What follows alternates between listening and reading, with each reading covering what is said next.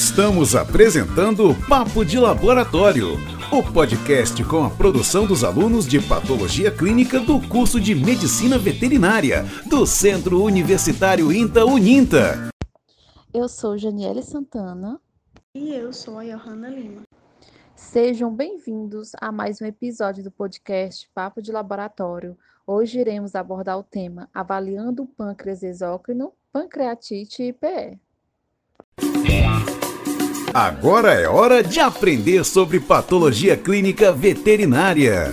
O pâncreas é uma glândula que se localiza na cavidade abdominal e que tem dois tipos de funções: exócrina, ao secretar as proenzimas tripsinogênio, quimotripsinogênio, proelastase, procarboxipeptidase A e B que participam na digestão proteica, e função endócrina, ao produzir hormônios importantes para o funcionamento do organismo, como a insulina e glucagon. A doença do pâncreas exócrino, ela resulta na produção insuficiente das proenzimas necessárias para a digestão adequada de proteínas. Dentre estas doenças inclui pancreatite e insuficiência pancreática exócrina, a IPE.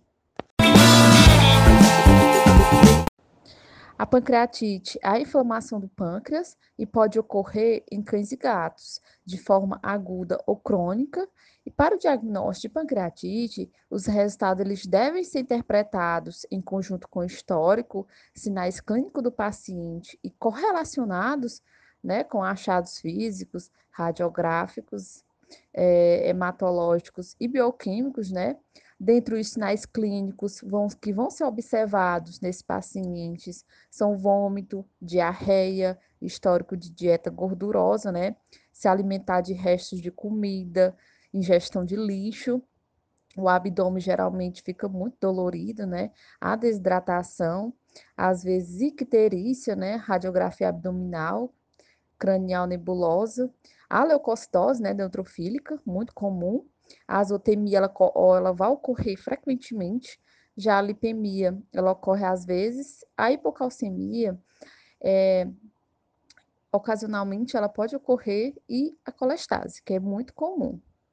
Já a insuficiência pancreática exócrina é uma afecção grave decorrente da diminuição do tecido acinado pâncreas, com consequente secreção inadequada de enzimas pancreáticas, provocando digestão incompleta dos alimentos e má absorção de nutrientes.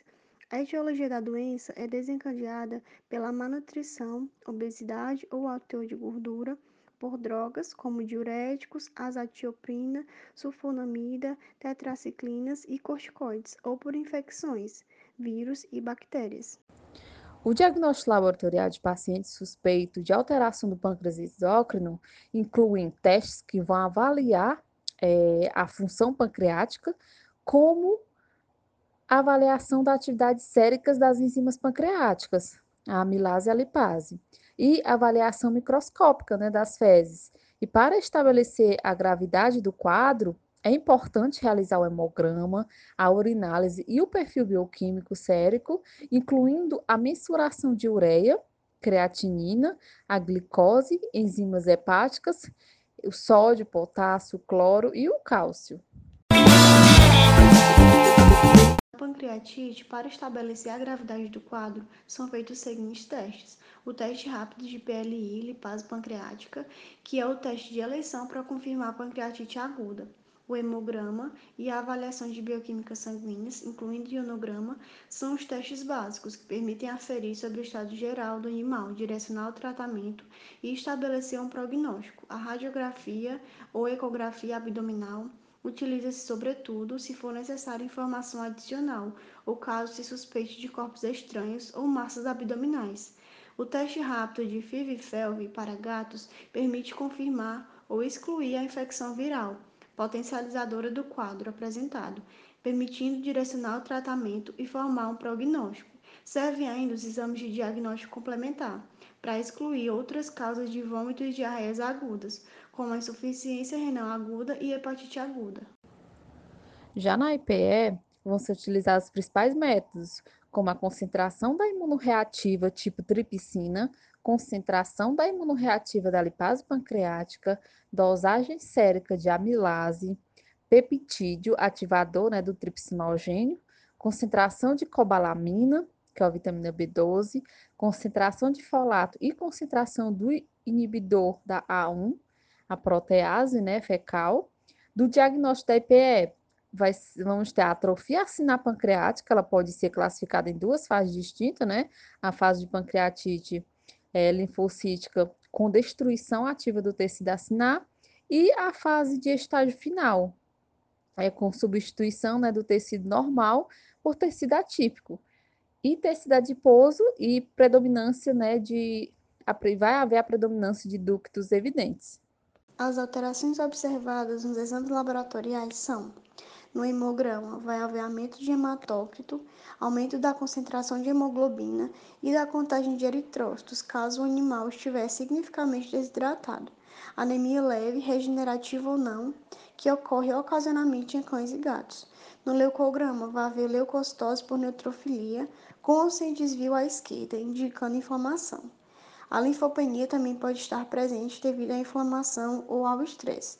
No bioquímico, azotemia, geralmente pré-renal, hiperglicemia, com lesão hepática aguda, hiporcalcemia, leve ou moderada, aumento na atividade sérica das enzimas hepáticas de extravasamento e de indução, hipercolesterolemia e hipertrigliceridemia. Também é avaliada a excreção fecal né, de gordura, exame microscópicos das fibras musculares da gordura fecal e do amido, e do amido fecal, teste de digestão de azocaseína e do amido, o teste também de turbidez do plasma, digestão da gelatina em tubo e de filme radiográfico. O teste da digestão de filme radiográfico ele vai ser bem prático né, e, de, e de resultado rápido, é, podendo é, ser realizado na própria clínica veterinária. Nesse teste, a atividade proteolítica fecal está diminuída, né, devido à observação de não depuração da gelatina do filme.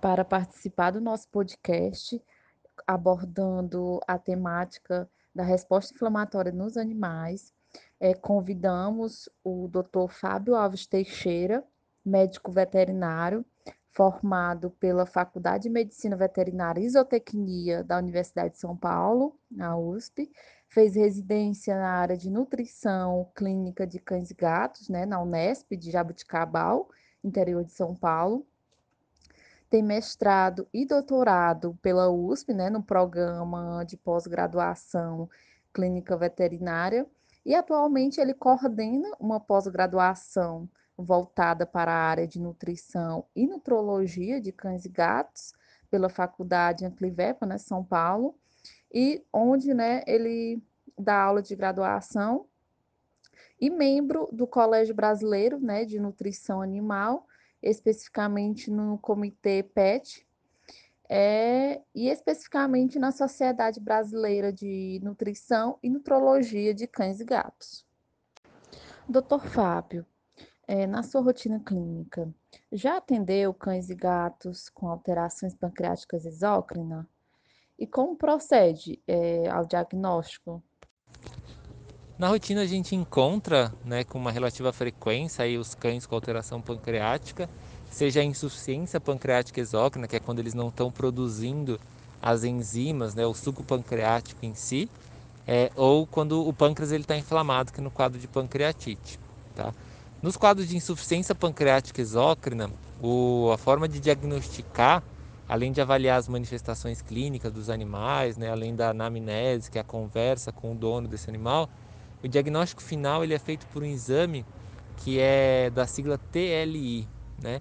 que é uma, uma mensuração da, do quanto a gente vai ter no sangue desse paciente da atividade semelhante ao tripsinogênio, né? que é um precursor aí da enzima é, que, que é proveniente do pâncreas. Quando a gente tem uma diminuição nesse, no resultado desse exame, né? Nessa, né? nesses valores, a gente conclui, né, quando esse valor está realmente diminuído, a gente conclui que, que esse paciente ele não está fazendo a produção adequada da enzima, por isso ele tem a insuficiência pancreática exócrina, né, que é a baixa produção enzimática.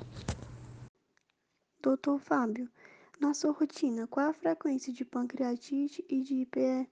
É satisfatório o suporte laboratorial para auxiliar nesse diagnóstico? E qual o prognóstico da doença? Então, em relação à pancreatite, é, a gente tem até alguns exames que podem ser utilizados aí na rotina como triagem, como forma de avaliar mais indicadores de que esse paciente ele tem realmente uma alteração é, pancreática, mas esses exames não podem ser usados isoladamente para a inflamação do pâncreas. A gente tem que estar muito associado, né, os valores desse exame como a mensuração da lipase, que é uma enzima da lipase específica canina, é, tem que estar muito associado com as manifestações clínicas do paciente, né? Então o paciente ele pode ter vômito, ele pode ter dor abdominal, ele pode ter diarreia. E essas manifestações clínicas têm que estar associadas muitas vezes com exames de imagem, principalmente a ultrassonografia, mostrando aí alterações no órgão também, alterações no pâncreas. Principalmente nos quadros de insuficiência pancreática exócrina, que a gente usa a sigla IPE né, para facilitar o nome, principalmente nos quadros de IPE, um fator que é utilizado como fator prognóstico da doença é a mensuração da vitamina B12, da vitamina cobalamina, né? além de mensurar o folato, que também é uma, é uma vitamina. Quando a gente mensura essas duas vitaminas e elas estão alteradas no sangue, principalmente diminuídas, a gente considera que o paciente tem um prognóstico é, pior, né? É, um prognóstico reservado. E com esse prognóstico é, reservado, a gente tem que avaliar a necessidade de suplementação dessas vitaminas para esses animais e, e são pacientes que a gente vai olhar com um pouco mais de cuidado, tá? Gostaríamos de agradecer a participação do Dr. Fábio Alves Teixeira. Obrigada pela contribuição e por enriquecer este nosso momento. E assim encerramos mais um episódio do podcast Papo de Laboratório.